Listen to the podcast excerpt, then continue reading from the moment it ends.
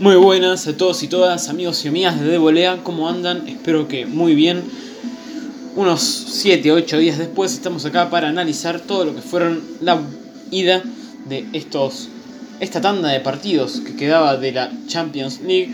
Empezamos de esta manera. Mi nombre es Gonzalo Extremaduro y vamos a hablar de lo que fueron los partidos del martes. Empezamos, si les parece, por Chelsea que recibía a Bayern Múnich. Primero vamos a decir el equipo que paraba cada uno.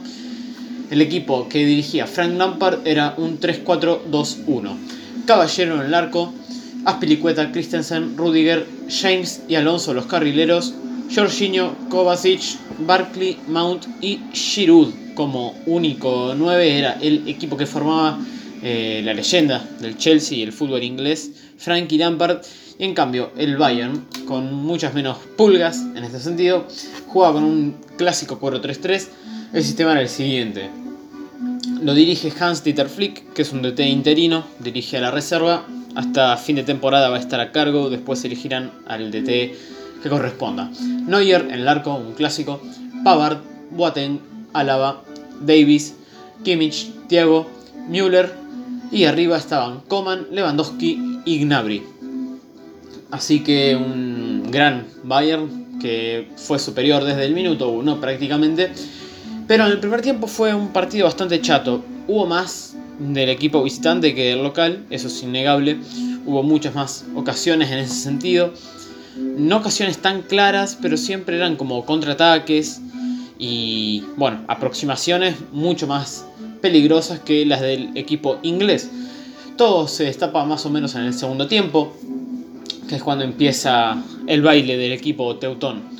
En el minuto 51, Nabri, va, Lewandowski hace una gran jugada que la culmina con un pase para Gnabry que nada más tiene que empujarla sin arquero para meter de esa manera en el minuto 6 del segundo tiempo el 1-0 que lo ponía en ventaja y era un gol importante, iba ganando por ahora, un gol de visitante que siempre viene muy bien en estas competencias y tres minutos después se repite la fórmula, una gran jugada de el delantero polaco que la verdad que está hecho cada vez más crack, pero en este caso hay mucho más mérito de Gnabry que termina metiendo el 2 a 0 con una muy buena jugada, va, una muy buena finalización individual. Así que en 3 minutos, pases de Lewandowski en dos ocasiones para que en ambas convierta Nabri. Así que en apenas 3 minutos, entre, va, en a los 9 minutos del segundo tiempo, entre el 51 y el 54, con dos de Egnabry, el Bayern se ponía muy cómodo en esta serie, sin duda. Frankie Lampard empezó a mover el banco, entran William, extremo derecho, y Tammy Abraham, delantero, para que salgan Giroud y Barkley, que eran más o menos cambio puesto por puesto, pero más ofensivos, para ver, bueno, si podía empezar a mover el partido, por lo menos llegar a un descuento, un empate. Entró Coutinho también por Coman, el ex jugador del Barcelona. También entró Pedro, otro ex Barça, por Aspilicueta, un cambio notoriamente más ofensivo. Y de esa manera se, se disponía el Chelsea muy, muy. se regalaba mucho atrás. Se disponía de una manera tan ofensiva que terminó dilapidándolo. Alfonso Davis, lateral izquierdo, va, en realidad es un extremo reconvertido a lateral canadiense, muy joven, hay que seguirlo, muy bueno. Llegó de la MLS hace un año, le está rompiendo en el Bayern. Bueno, cuestión, este jugador la recuperó, corrió 40 metros a la máxima velocidad y le dio un gran pase a Lewandowski que, al igual que Nabri en el primer gol, tuvo que nada más empujarla sin arquero y de esa manera sentenció el partido. Y nada más para destacar que 7 minutos después, en el 83, fue expulsado Marcos Alonso en el local, así que tras que venían bien las cosas para el Chelsea, un jugador menos para el próximo partido es Marcos Alonso y el único amonestado del local fue Jorginho que también se va a perder el próximo partido por acumulación de amarillas, así que dos soldados menos para la vuelta. Y en cambio, en el equipo alemán fueron amonestados Thiago y Kimmich. También entraron Tolizo y Goretzka por Nabri y Thiago. Nada más que decir, 3 a 0 de visitante. No tiene mucho, no tiene mucho más que agregar. Claramente una serie ultra resuelta. No tiene parangón esto, o sea, no creo que haya discusión en este partido. Así que seguramente en Alemania, incluso en esos 90 minutos, también gane el Bayern Múnich para demostrar claramente que está a un nivel mucho, va a un par de niveles más altos que el Chelsea, que está en una temporada de transición con un técnico que no tiene tanta experiencia, lo demostró con cómo paró el equipo básicamente. Había un montón de falencias interpretándolas por el juego de Barkley, que es muy posicional. No tenía la dinámica suficiente para parar a Gnabry y eso se notó bastante. Y en fin, primera serie de Champions para Lampard como DT, claramente perdida.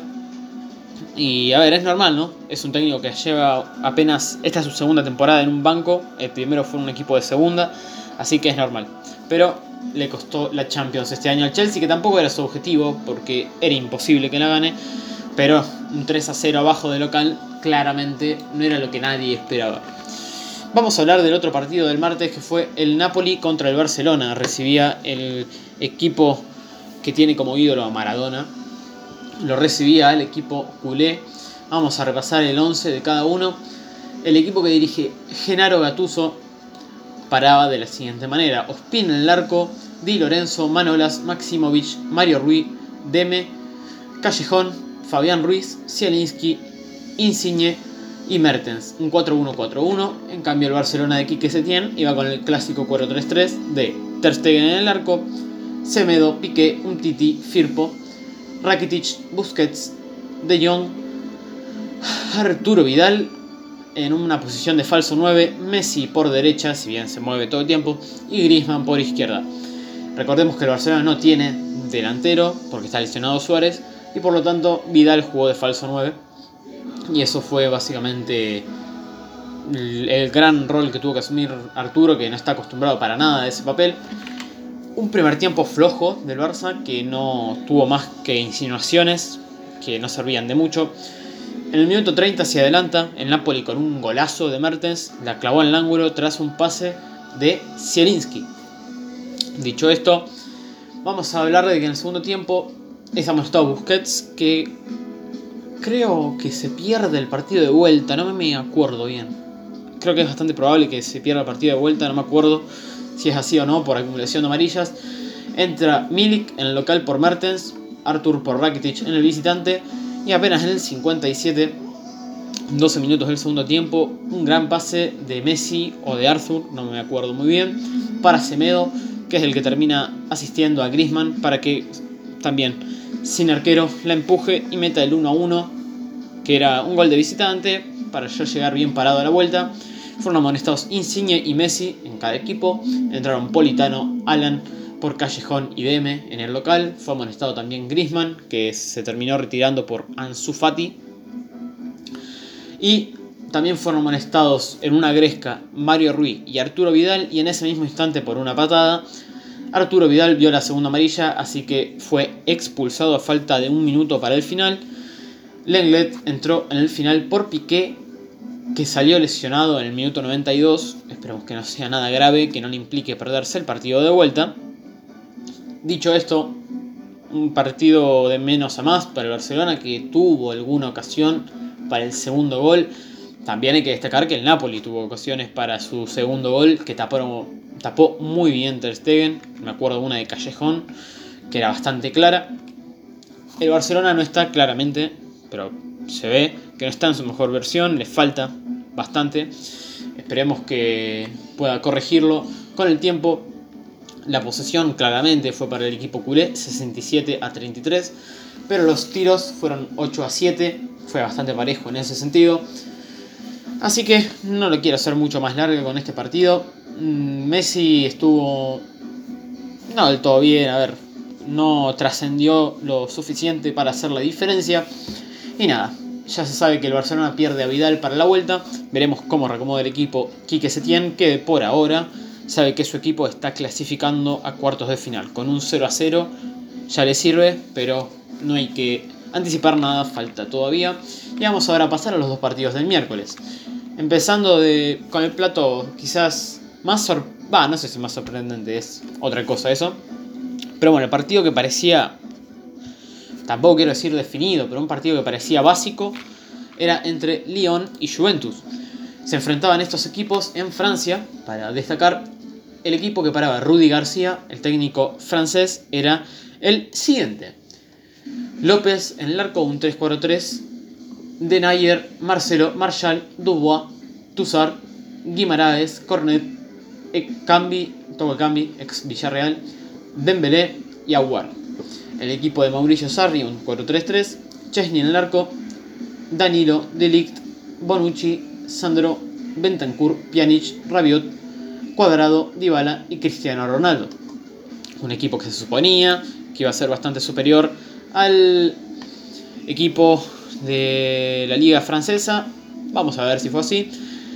Un primer tiempo en el que transcurrió, no sé, la lluvia estuvo en un ritmo cansino, que la verdad que no lo ayudaba mucho. Tuvo un par de aproximaciones con Dybala, con Cristiano, pero no al punto de decir ocasión clarísima. Tuvo una en el palo, el Lyon, y de hecho tuvo una que la terminó concretando. En el 31 queda un rebote de un corner. Aguar termina asistiendo a Tussart, un 5 de marca. El 5 de marca del equipo francés para meter el 1 a 0, que era sorprendente a ese punto. Nadie esperaba un papel tan digno del local. Y en el segundo tiempo tampoco se vio una mejoría enorme de la Juve, que empezó a meter cambios. Fue amonestado Cornet en el local antes que nada. Vamos a repasar los cambios de la Juve entre el minuto 60 y 80. Metió a Ramsey, a Higuaín, a Bernardeschi por Pjanic, Cuadrado y Rabiot. Nada que vaya a cambiar demasiado la ecuación. En cambio, en local entraron Terrier, Tete y Andersen por Toque Cambi, Dubois y Cornet. Un cambio defensivo como fue el último, ya que, bueno, entró un central por Cornet, que es un extremo derecho. Pero nada, realmente no quiero hablar demasiado de ese partido porque le estuve, le estuve prestando mucha más atención al partido que nos queda por repasar. Así que de esta manera no quiero tirar fruta. Pero por lo poco que vi, la Juve no jugó muy bien. Y muy, muy por abajo de sus expectativas, obviamente. Termina perdiendo este partido de esta manera. 1 a 0 para el Lyon. Que por ahora, quien, quien le quita lo bailado, está clasificando a cuartos de final. Debería, no sé, empatar o ganar en Italia. Tarea difícil. Perdiendo 1 a 0. Va a penales. Y perdiendo 2 a 1 con goles. Iría a la siguiente ronda también, por gol de visitante.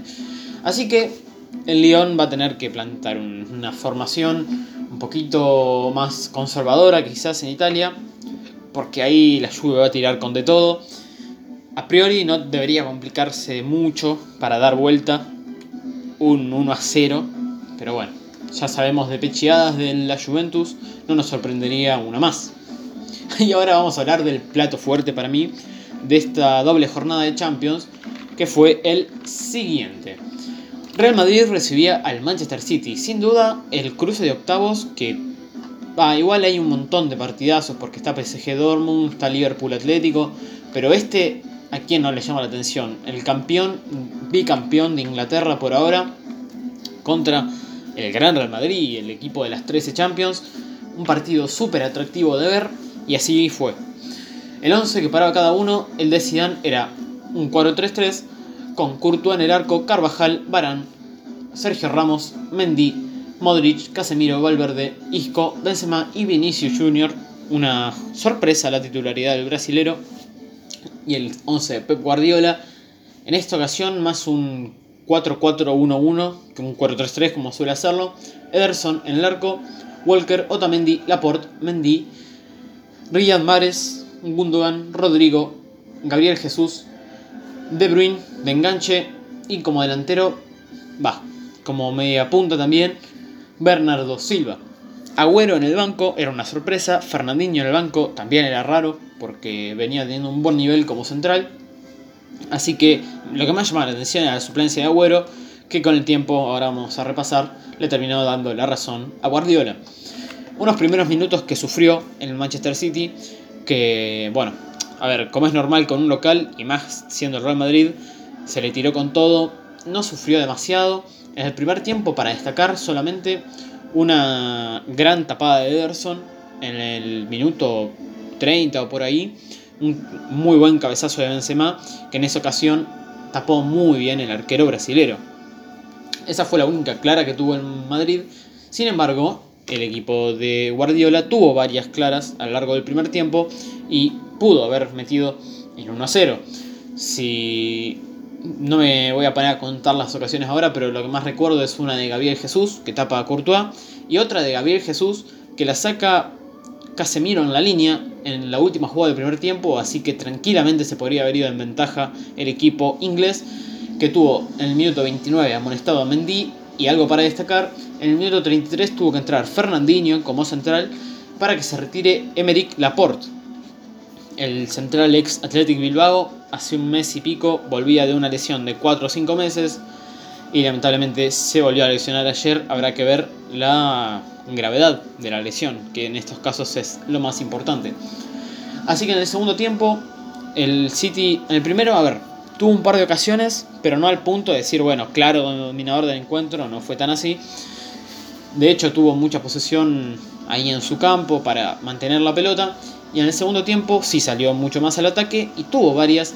Hay una de Mares que se va cortita, se va un poquito ancha. Después una de Mares que tapa genial Courtois. La verdad, la figura del Madrid fue el arquero belga.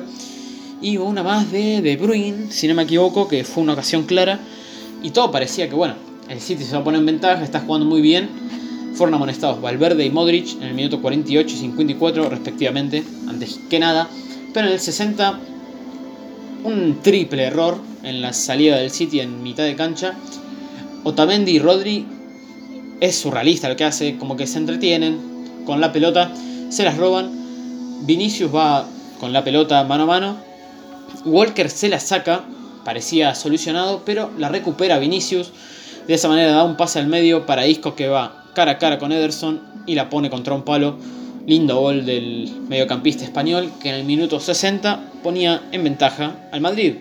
Un 1 a 0 que, a ver, por lo que era el trámite del partido era inmerecido, pero así es la Champions y así es el Real Madrid, más que nada. Cambio clave, en el minuto 73 entra Sterling por Bernardo Silva y en el 75 entró Gareth Bale por Vinicius. Quería destacar el cambio muy importante que fue el del inglés. Si bien Bernardo Silva tuvo un partido aplicado en defensa y no se puede decir que hizo un horrible partido ni mal partido, pero no fue picante en ataque, que es lo que al final necesitaba el equipo de Guardiola. Pero todo pasa en el minuto 78, una jugada que Sterling asiste a De Bruyne, que en el área hace un par de giros que los dejan a los defensores mirando para otro lado y le tira un centro pinchado a Gabriel Jesús que va mano a mano con Ramos a cabecear, conecta la pelota y mete de esa manera el empate. Todos pensamos, por lo menos yo y hasta los mismos jugadores que no lo festejaron con demasiada vehemencia, pensaban que le iban a anular porque están en la repetición se ve las dos manos de Gabriel Jesús sobre Sergio Ramos. Ahora, el árbitro para mí estuvo perfecto convalidando el gol, porque si bien le apoya las dos manos a Sergio Ramos, es incapaz de desplazarlo como se tiró Sergio Ramos, que parecía que le habían pegado un tiro por atrás. Ya ni bien sintió el contacto, se tiró, se desentendió de la pelota y dejó solo a Jesús para cabecear. Y para mí está perfecto, porque si bien, repito, contacto hay, no hay contacto al punto de que se tenga que penalizar ni que vaya a desplazar de esa manera a Ramos como se tiró al piso. Así que para mí, gran labor del referee en ese gol, convalidando y del VAR no molestando la decisión. Así que, minuto 78 se ponía empate el partido, el City estaba jugando mejor y un gol de visitante que era muy importante para la vuelta. De esa manera ya sabéis que con un 0 a 0 estás adentro, pero no era todo. Minuto 83, Sterling a ver, agarra la pelota en velocidad. Carvajal se lo come crudo entrando al área, o sea, penal, pero clarísimo. No sé por qué reclamaba Carvajal, porque es de unos, debe ser de los penales más groseros que hubo en el último tiempo. Se la pone toda en la rodilla. Así que de esa manera un penal para el City que había que destacar algo. Es un equipo que erra muchos penales, demasiados. Debe tener un, no sé, un, una tasa de eficacia dos o tres veces menor a cualquier equipo promedio. Erra mucho Gabriel Jesús, erra mucho Agüero, erra mucho Gundogan. Si, a ver, en febrero nomás erró un penal clave Gundogan contra el Tottenham, que era la victoria parcial, Y también la semana pasada, el sábado, erró Agüero contra Leicester, que era el 1-0 también parcial. Por suerte después terminó ganando igual su equipo, pero falló el penal. Así que el que se hizo cargo fue De Bruyne, que siempre dice que no le gusta hacerse cargo de los penales, pero en esa ocasión lo hizo y fue para el otro lado del que disparó Courtois. La pelota fue para la izquierda y de esa manera metía el 2 a 1, que era un batacazo. En apenas 5 minutos lo da vuelta. El City, el minuto 84, Zidane, mm, una persona que siempre que le meten un gol se acuerda de meter los cambios, para mí hubo un error ahí. Isco y Modric estaban fundidísimos, son los que terminan saliendo, pero para mí deberían haber salido antes. Ingresaron Lucas Vázquez y Jovic, un cambio ofensivo, ya que metió a un 9 por un mediocampista como Modric. En el minuto 86, entre los defensores del Madrid se duermen. Gabriel Jesús, súper picante, se aviva, tira la pelota en velocidad y cuando está por entrar al área, Ramos le hace una falta clarísima justo antes de entrar al área y fue una roja directa totalmente justificada. Así que nada más que decir del árbitro, estuvo perfecta esa expulsión.